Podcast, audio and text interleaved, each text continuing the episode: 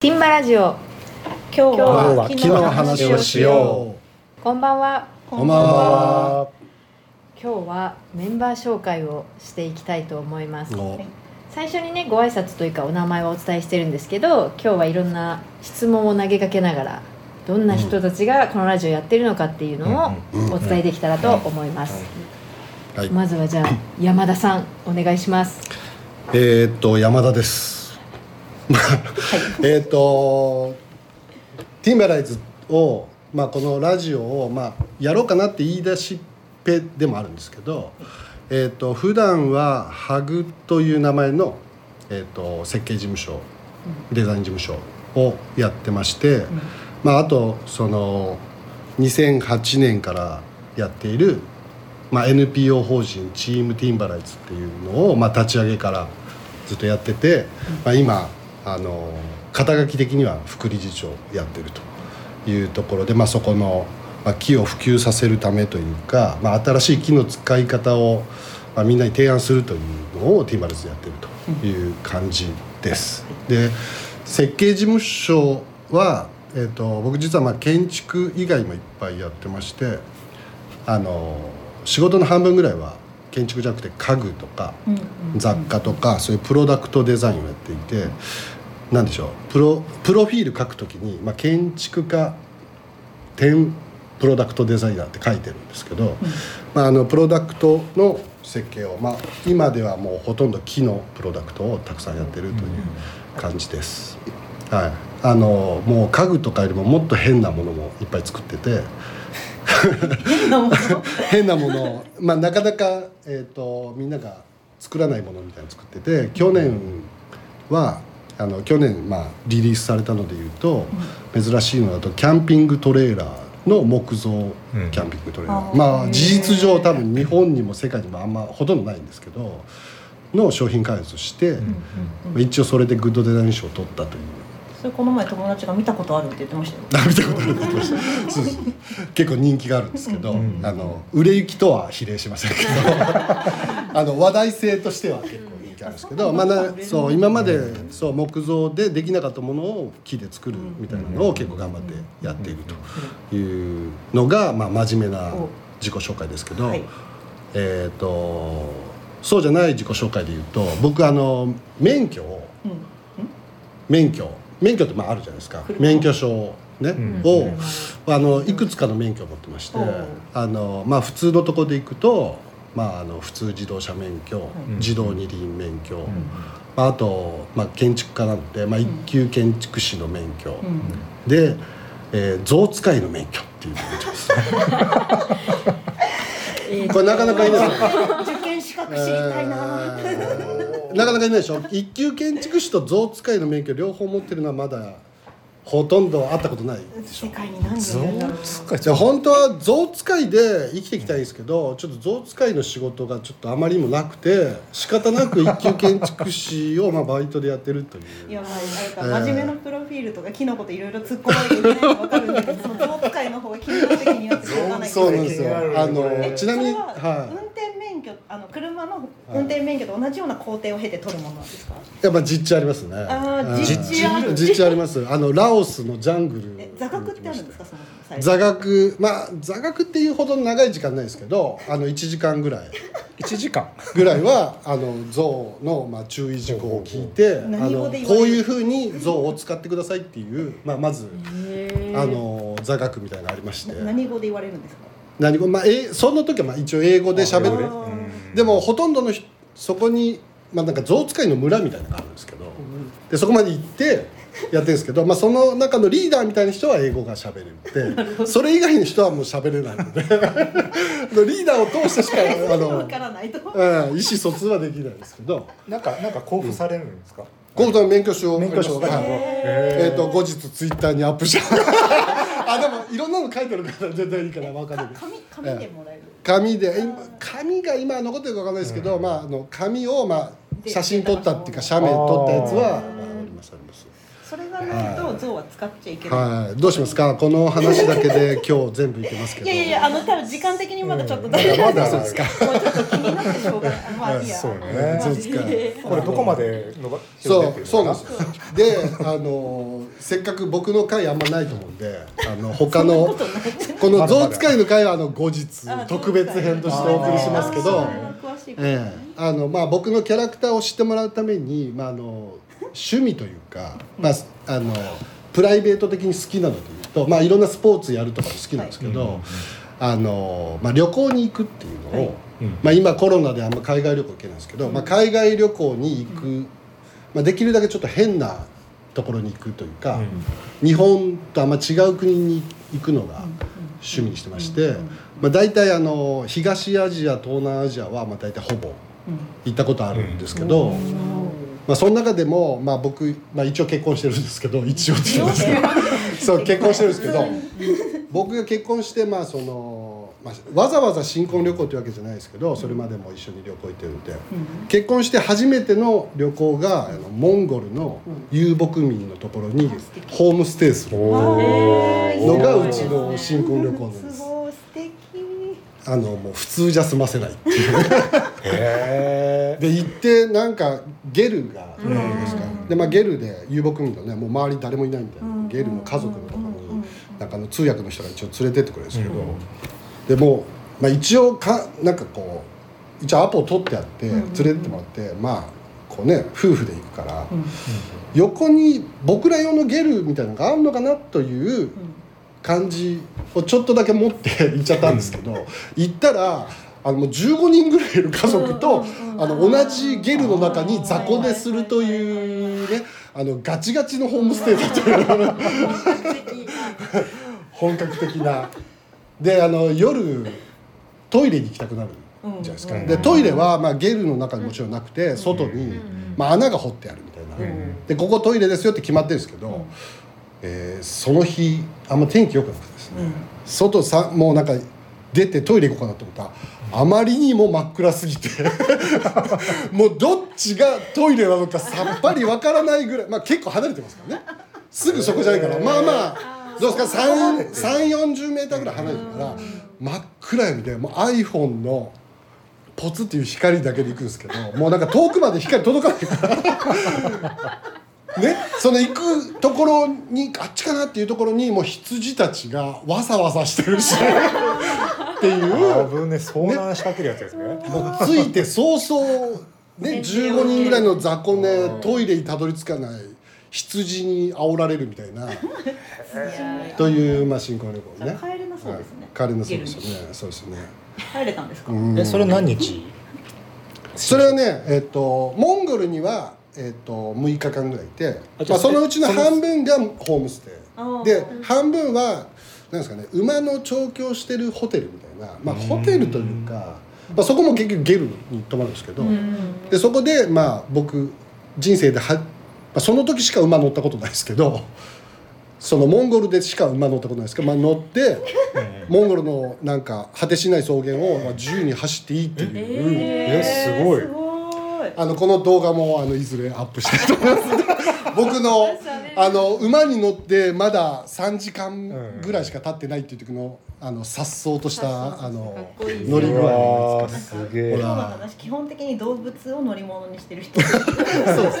そうあの象とか馬がとかね。まあ。とはまあキリンにあのうちの子が生まれてあの一緒に行ったあのベトナムの動物園に行ってあのうちの子がもうキリンに顔をベロベロに舐められてキリンが嫌いになるっていう、まあ、エピソードもあるんです。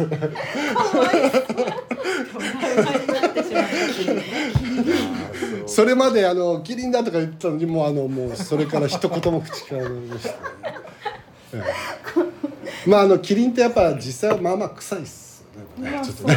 まあ動物ですからね。うん象もあの馬もまあまあ臭いですからね、まあねうん、そう頻繁にお風呂入らない。まあでもあの動物と戯れるパターンの海外旅行もね、うん。そういうの行ってます。動物と戯れる。これだいぶ僕のキャラクターも分かってる、そうですね。えね動物絡むのはえね。うんで僕の最後まあもっと最後かどうか分かんないけど。でいろいろまあこのあのモンゴルの話も、あの次回特別編でお送りしたいと思いますが、これだけであの1時間ぐらい喋れるんですけど喋れるんですけどまああのそうですね。あの海外旅行編いっぱいあるんですよ。ブータンが。ブータンに行った時の話とか。ね、ブータンではまだ予売があるっていう話とかまあいろいろあるんですけど持ちネタは。へね、ブータン編もいずれするとして、そう旅行の話ばっかりになってもあれなんでもっと一応ね僕の人生のモットーを一応発表しようと思うんですけど、世界中のみんなと友達になるっていうのおをお僕のあの人生のモットーにしてまして、うん。だから仕事でいいものを作るとかは、うん。あの2番目の目標なんですよ。なるほど。なんで多分仕事する理由はあの友達作るために仕事してるという あのコンセプトで言ってますんで、なかなかいない大人ですけどね。でもねこれを僕40になる前に39か40になりたてぐらいの時に、もう40って結構人生の半分は確実に来てるじゃないですか、うんうん。なんかこう適当に行き過ぎてきたからやっぱ人生の目標を決めなきゃいけないと思って、な40の時にこうこれぞもうこの目標で人生最後までいけるっていう目標を1個決めてやろうと思ってうん。これにしたんですよ。もちろん世界中の人と友達になることは物理的に不可能なんですけど年年にうん。年にね毎年1億人ぐらい生まれちゃうからもう絶対に無理なんですけどその目標を決めてから行きやすくなったんですよ。例えば満員電車であって今までもう満員電車嫌だなと思ったんですけど、これこれもしかしてみんな友達だったらこれパーティーだなみたいな感じになるそその考え方やばいすごい。超楽しい。やばいでしょ？これパーティー。それすごいね。これめっちゃ盛り上がってるパーティーみたいになるでしょ、行こうぜみたいな。まあサイレントディスコ状態みたいな。そうですよね。だからそうなんかそうだからこうムカつくなと思っても、うん。あこう1年後にこの人と友達になるかもしれないと思ったらうん。なんかこう、そんなにイライラしなくなるっていうか、結構みんながこうなんかよね定食屋のおばちゃんも、うん。なんかこう幼稚園の子供もなんかおじいちゃんもこれみんな友達だったらもうちょっとなんか楽しく生きれんなみたいな感じに世界がこう見えるわけですよ。なるほどなんねかこの話聞いたらなんかね、あのい楽しく生きていね。くそのなんか方法っていうのがこう学べる気がしてきたんだけど。本当ですね。これあのパクっていいやつなんで、もうぜひ皆さんの人生のモットーも どんどん真似していただいて世界中のみんなと友達になるモットーでみんなが生きていけばあの世の中もっといい感じになっちゃう。ね。ギスギスしないとね。いいっすね。うん。だってなんか仕事でもなんか成果上げなきゃとか思うと、うん。こううまくいったりいかなかったりするから、しこの仕事のおかげであの人と友達になれたみたいなのを目標にしたら結構目標達成できるんですよ。確かね。だからやっぱ仕事の目標は仕事にしちゃいけなくて仕事をに手段にして目的は友達を作れは、うん。確かにそうかもしれない。人生はついつい手段と目的を間違えちゃうから、そう。なんで友達をたくさん作るっていうのを僕の人生の 目標にしてると。にいやすごいいい話聞けたねこれさいい話ですね。結構僕の自己紹介濃度濃いでしょ。大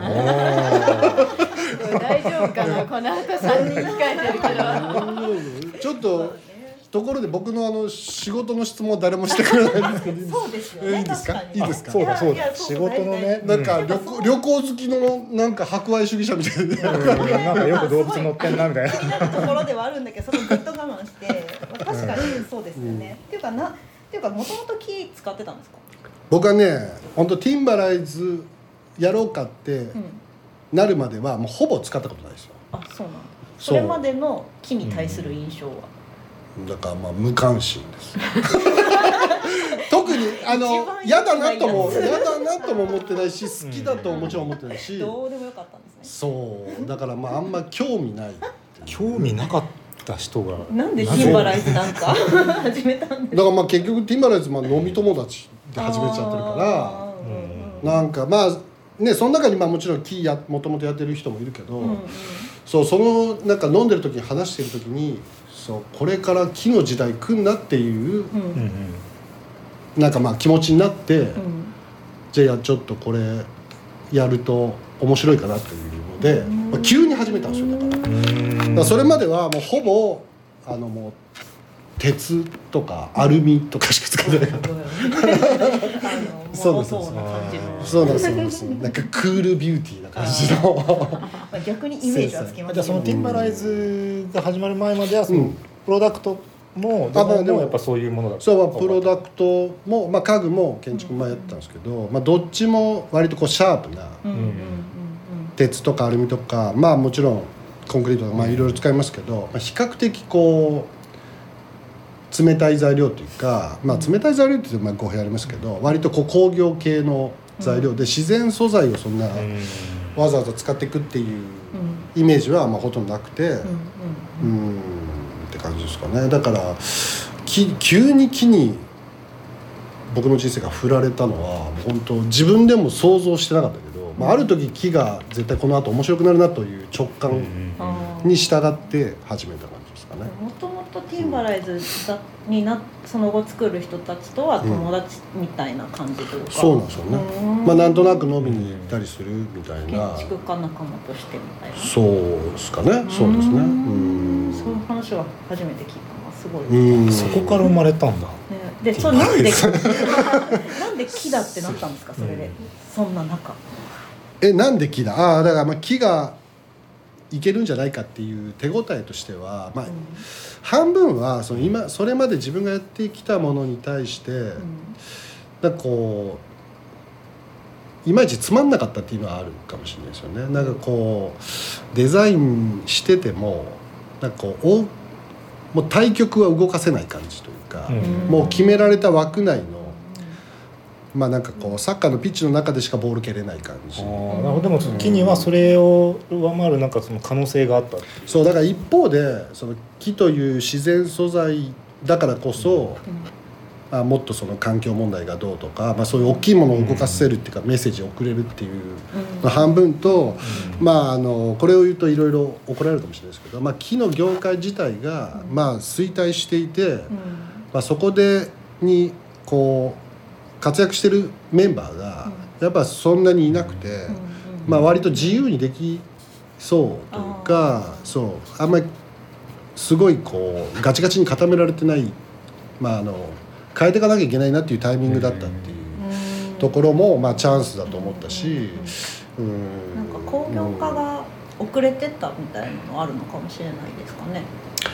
そうですね。だからまあ実際はなんかいろんな理由で、まあ、それは後日話すとして、まあその木材にまつわる業界が割とこう衰退する理由がその当時あって、その当時までか、まあ、20世紀結構いろんな理由重なって、まあそこにまあ参画するメンバーが多分20世紀あんまりいなかったというか行ってもあんまりタイミングじゃなかった。みたいな、で、まあ、21世紀になってこういろんなものがこう急にあの条件揃い始めた頃にまあ始めたので、そうそう。まだみんな始めてないからチャンスあるなっていうのとこうその自然素材が持つなんかこうエネルギーみたいなのが、まあ、僕のなんか欲しいなと思ってるものに見えたんでしょうねその時に、うん。何かわかんないけど、このままなんかこう続けてるよりもなんか違う視点でデザインできるんじゃないかなというチャンスを感じたんでしょうね。まあなんか直感的に。うん。なのでまあこれいっぺんやってみようかなみたいなところで、まあ、ティンバランス一緒にたまたま飲んでる時に一緒にやろうみたいになって始めたという、まあ、まさかこんなに続くとその時思ってなかったですけど。その時はね。そうそうそう。でも10 14年14年目なんですかね14年、手応えってやっぱありました？やっぱでもそのねスパイラルで2010年に展覧会するまでは、まあ、別に誰も僕らのこと知らないし、まあ、木のことも誰も世の中的にほとんど興味ないみたいなタイミングだったので、まあ、それやるまではまあなんかサークル活動みたいな感じだったんですけど、その展覧会の、まあ、評判というか、反響が結構すごかったので。なんか自分が予想してたよりもこれチャンスあるなっていうか、なんかこうみんな意外とこういうの待ってたんだなみたいな。のでその展覧会もすごい手応えありましたよね、なんか面白かったというかこうこんなにみんな反応してくれるんだなみたいなところで、まあ、ちょっと感動した記憶ありますオリンピックを木造でやったらまあそのいやその4年後にそう最初は普通にあの木造で、うん。まああのまあ都市木造で僕ら言ってるので、うんうん。まあ、都市に大きなビルを木造で建てれも建てられるよっていう展覧会を最初やって、うん。そう。その4年後にまた同じスパイラルで、うん。まあ、東京オリンピック決まった直後に、まあ、何ヶ月後かぐらいに、まあ、東京オリンピック全部木造でやったら、うん。世界をが驚くぞみたいなやつうんうん。の展覧会もまあやったんですけどね、そう2回スパイラルでやったんですけど、うんうんうん。そう。だからまあどっちもそうですけどなんかあの建築とかデザインやってる人が思ってるよりも一般の人の反響もあったし、なんかこうやっぱ共感してくれる人の数みたいなのが、まあ、僕らの想定よりもはるかに多かったんで。まあ、そこでなんか手応えは、まあ、ありましたよねなんかね、うん。その実際の仕事というよりはこうそこの反響が大きかったっていうことですかね。うん。うん。なのでまあそれについついあの乗せられて。14年間ついてきた。そうそうでここまで来ちゃったということですよね。多分ね。最初多分そこまでのつもりそんなにみんななかったんじゃないかと思うんですけど。まあでもそれずっと続けてなんかこうんう活動して、なんかその法律変えたりとかっていうのが地道にやってるからやっとその最初の展覧会で言ってたことができるようになってそうなん。ですよね、まあ、現実その時に、まあ、なんかあのこのぐらいのビル建てましょうっていうのが、まあ、今いろんな会まあ僕らが設計してないやつももちろんありますけど、うんあのいわゆるビルと木造のビルと言えるうん。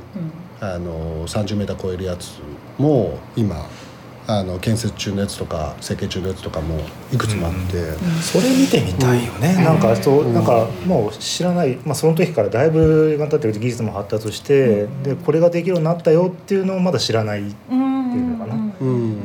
またもう一回そういうのをい展覧会みたいなの見てみたいな。今はこれが本あ当ーに現実として。確かに。うん。いやもう本当にこの十何年経ってあの時描いた絵が現実になり始めてるっていう意味で言うとなんか10年とか頑張ると時代があの絵に描いた餅が餅になったっていう 感じはね。まさにそうだよ、うん。だってその当時ね木木でビル建てようなんて思ってなかった。もん。ねそうあの時はねプロにあの嘘つき呼ばわりされてました。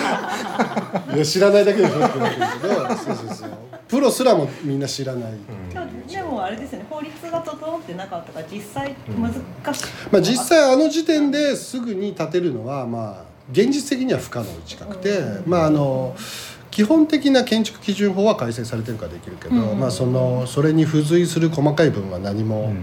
規定もなないしうん構造実験も足りないし防火実験も足りないし、まあ、そのすぐにあの時点でビルをあの何十メーターみたいなビル建てるのはもううん事実上は不可能だったんですけど、うんそうまああのルール設定上はいいよっていう。あうん、あの大変だろうけどしてもいいですとはなってるけど それがまあいろいろみんあのいろんな人が頑張って、今だとあの建てようと思えばあのみんな結構建てれる状態ができてるんじゃないですか？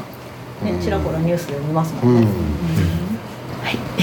ということでいろんなお話をしていただきましたけど真面目な話からなんかもう忘れかけてますけどね象使いの話から、ね。そうですね。いろいろ、うん。はい。あれめっちゃ聞きたいなあの反響が良ければ、反響が良ければこのねもうそれだけもうじっくり話してもらって。